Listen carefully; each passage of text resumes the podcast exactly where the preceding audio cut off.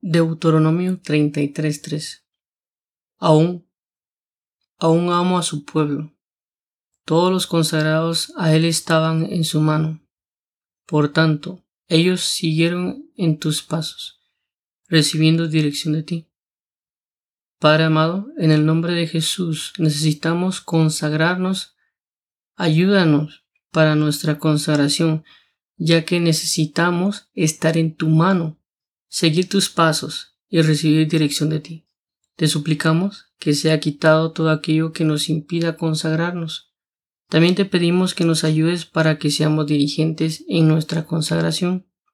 Amado Padre, guíanos a consagrarnos como Jesucristo se consagró para poderte agradar y complacer a tu corazón.